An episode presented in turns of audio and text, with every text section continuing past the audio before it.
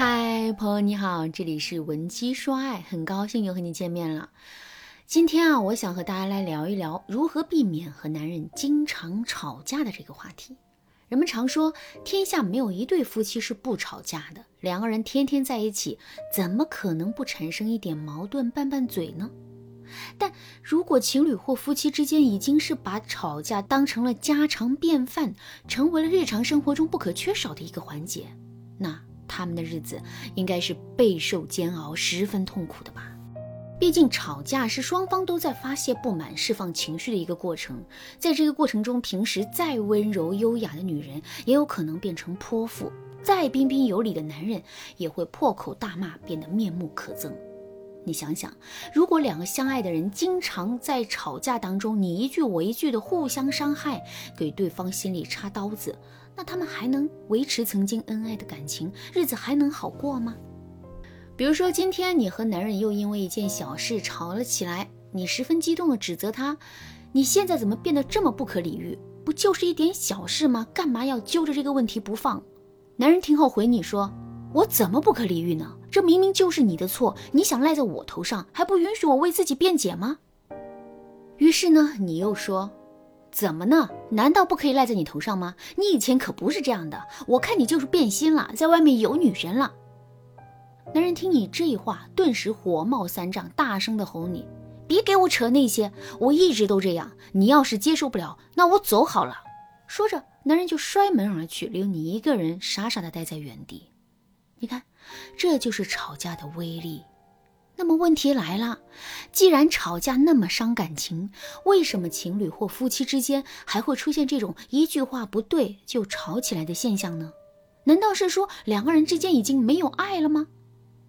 事实并不是如此，很多夫妻经常吵架，未必是因为感情不好。可能只是因为他们从不沟通，或者是不懂得如何好好沟通，以至于一开口就要吵起来。学员小吴的情感经历就是这样。小吴和丈夫结婚三年了，刚结婚的时候啊，日子还是很甜蜜的，但现在两个人却经常为了一些鸡毛蒜皮的事情发生争执，比如说。小吴和丈夫都喜欢孩子，下班后或者是周末都期盼着能和孩子有个温馨的时刻。可事实上，只要小吴和丈夫两个人都在家的时候，家里的气氛便会紧张起来。两个人经常为了该给小孩吃什么、小孩什么时候睡觉等等的一些小事情啊争论不休，甚至是冷战好几天。为此，小吴对我说：“其实我也知道这些小事没什么好吵的。”他想怎么做就让他做吧，但不知道为什么，只要我们两个人有一个地方观点不同，他一句我一句的就要吵起来，情绪怎么控制都不管用。你看现在孩子小，不懂什么是吵架，还以为我们闹着玩呢。可等孩子以后长大了，他总会明白的呀。为了孩子，我真不想跟我老公天天吵架。老师，你快帮帮我吧。其实啊，从专业的角度来说，小吴和丈夫经常吵架的原因是在于，他们只靠单纯的语言沟通。可能有些人不理解这句话的意思，什么叫做单纯用语言沟通呢？大家都知道，语言文字啊是我们最常用的符号，但如果用多了或者是用的不好，它就会自动的触发很多误解。比如说，我们一直用语言交流，并且发展到不再产生任何新鲜信息的程度，那很有可能就会出现：我刚准备说话，还没开口，你就在猜我要说什么了。此时，如果我说了一些有关人生道理的话，你可能就会说：我就知道你又要开始讲你的大道理了。哎呀，我承认你的道理真的很棒，你永远正确。那要是我想为自己辩解一下的话，你可能又会说：“算我求求你了，行不行？你不要再讲了，我耳朵都要起茧子了。”你看，这就是单纯用语言沟通的弊端。很多时候，对方不是在针对你表达的内容，他针对你往往是表达的这个动作本身，是因为你的表达让他有不好的刻板印象，所以啊。不管你说什么，他都不想听，也听不进去。但并不是所有经常吵架的夫妻或者是情侣都是因为单纯用语言沟通导致的。有些男人经常找你吵架，是故意挑你的刺，那很有可能他在向你表达不满。如果你正因此而烦恼的话，那你可以添加微信文姬六九九，文姬的全拼六九九，向我们说出你的烦恼。总的来说，对于长期处在冲突当中的夫妻啊，像这样单纯用语言沟通是不行的。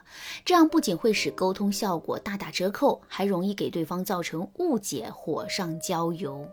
对此呢，我们可以在语言之外创造一个新的沟通符号，用这个符号呢来承载新的信息。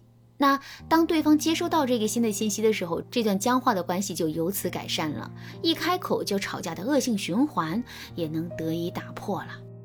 那该用什么来做这个新的沟通符号呢？其实行动就是最好的沟通符号。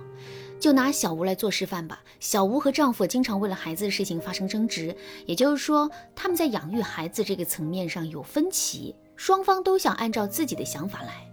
但他们在每次吵架的时候，真的是互不退让、咄咄逼人吗？其实不然。小吴说过，很多时候她和丈夫都表示过退让，但有时越退让越会引起对方的误解。大家设想一下，在两个人发生争执的时候，小吴明明想算了，按照丈夫说的去做，可她单纯用语言去表达的时候，可能就会有一副没好气的样子，语气、表情、姿态都会习惯性的带着别扭，说：“哎呀，你想怎么做就怎么做嘛。”那么，丈夫在听到小吴的话后，也会习惯性的按照过去的方式来解读。他这样做是不是想表现我很强势？他是不是想借这件事情去跟别人说我总是欺负他，他很委屈？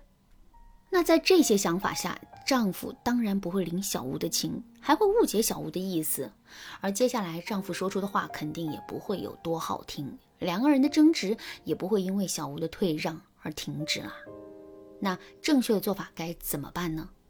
我记得在电影《大内密探零零发》里面有个片段很有意思，就是刘嘉玲和周星驰扮演的夫妻吵架的时候啊，眼看着吵得不可开交了，作为老婆的刘嘉玲突然抬头问周星驰说：“你饿不饿？我煮碗面给你吃啊。”我想很多男人在听到老婆这样说的时候，可能就会立刻心软下来，无力再和老婆争辩。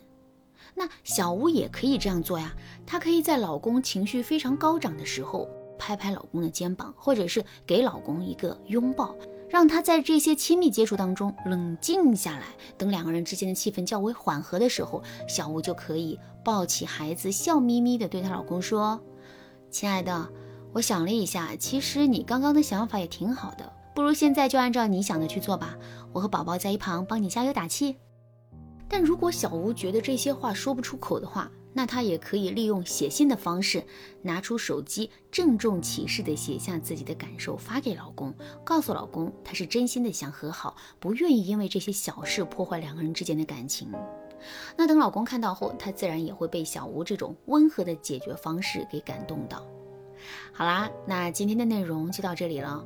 当然，老师今天所说的这个用行动来做新的沟通符号这件事情啊，肯定是不止拥抱、拍肩、写信这三个动作的。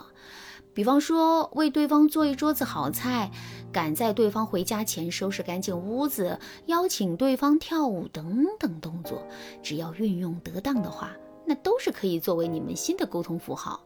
如果你想知道你和男人之间最适合什么样的新符号的话，那你可以添加微信文姬六九九，文姬的全拼六九九，获取导师专业的指导。文姬说爱，迷茫情场，你得力的军师。